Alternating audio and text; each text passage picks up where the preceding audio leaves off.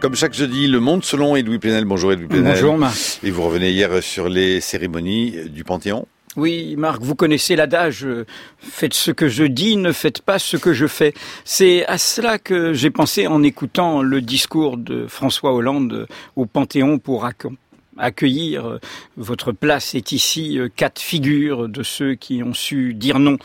Euh, superbe discours. Rappeler que la République, c'est le mouvement, ce n'est pas l'immobilité, c'est l'invention permanente. Rappeler que le passé nous oblige, qu'il n'est pas antiquaire, qu'il est une promesse. Rappeler que l'esprit de résistance est d'aujourd'hui, qu'il faut savoir dire non aux injustices, à la fatalité, aux inégalités.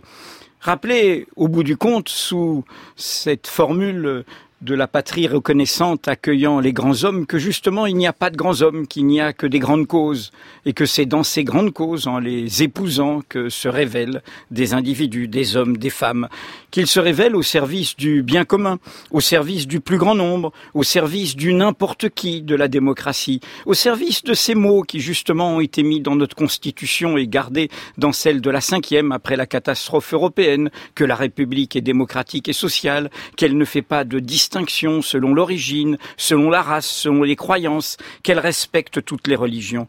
Ce peuple, eh bien, ce peuple, justement, hier, il était absent.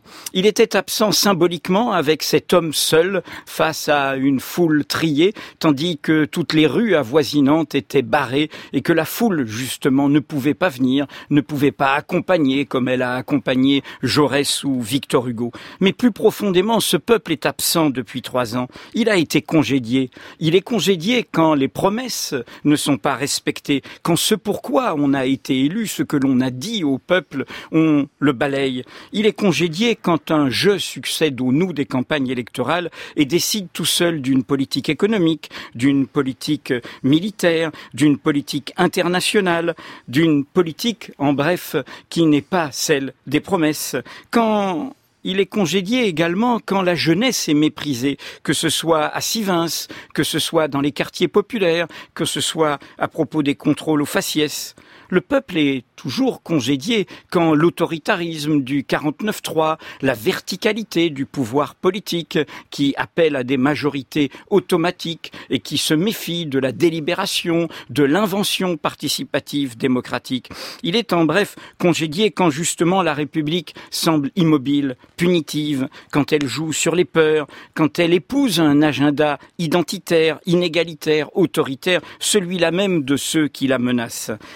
C'est bien cela l'enjeu quand on écoute un discours d'officiel rendant hommage à ceux qui, à un moment de leur vie, furent des dissidents. Car il faut rappeler que ce qui nous fait vivre en République fut toujours le produit de désordre, de gens qui, face à un ordre établi, se sont dressés comme des minoritaires, des audacieux, des transgressifs, inventant pas à pas les causes communes, en faisant chemin vers l'autre au nom de l'égalité, au nom justement du peuple.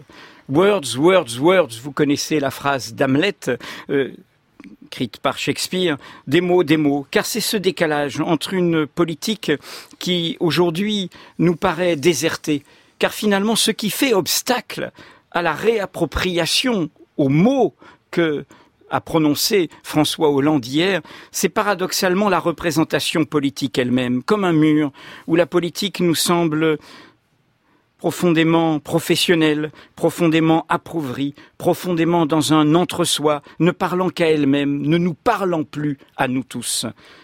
Alors, en écoutant hier François Hollande, j'avais l'esprit ailleurs, j'avais l'esprit à Barcelone et à Madrid. J'entendais ce qu'a dit Manuela Carmena, la nouvelle maire de Madrid, magistrate, 71 ans, issue du mouvement social citoyen, disant gouverner, c'est écouter. J'entendais Ada Calo, la nouvelle maire de Barcelone, issue à 40 ans des mobilisations citoyennes contre les expulsions.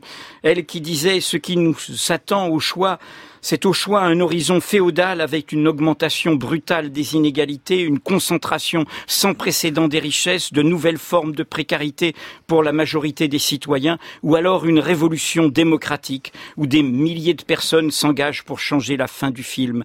La délégation de la politique à des professionnels nous a conduit à la ruine. La démocratie ne peut plus se résumer à un vote tous les quatre ans, on dirait tous les cinq ans chez nous. Il faut profiter de ces énergies-là, les énergies citoyennes, c'est maintenant ou jamais. Alors, Français, citoyennes, citoyens, si, c'est pouédé?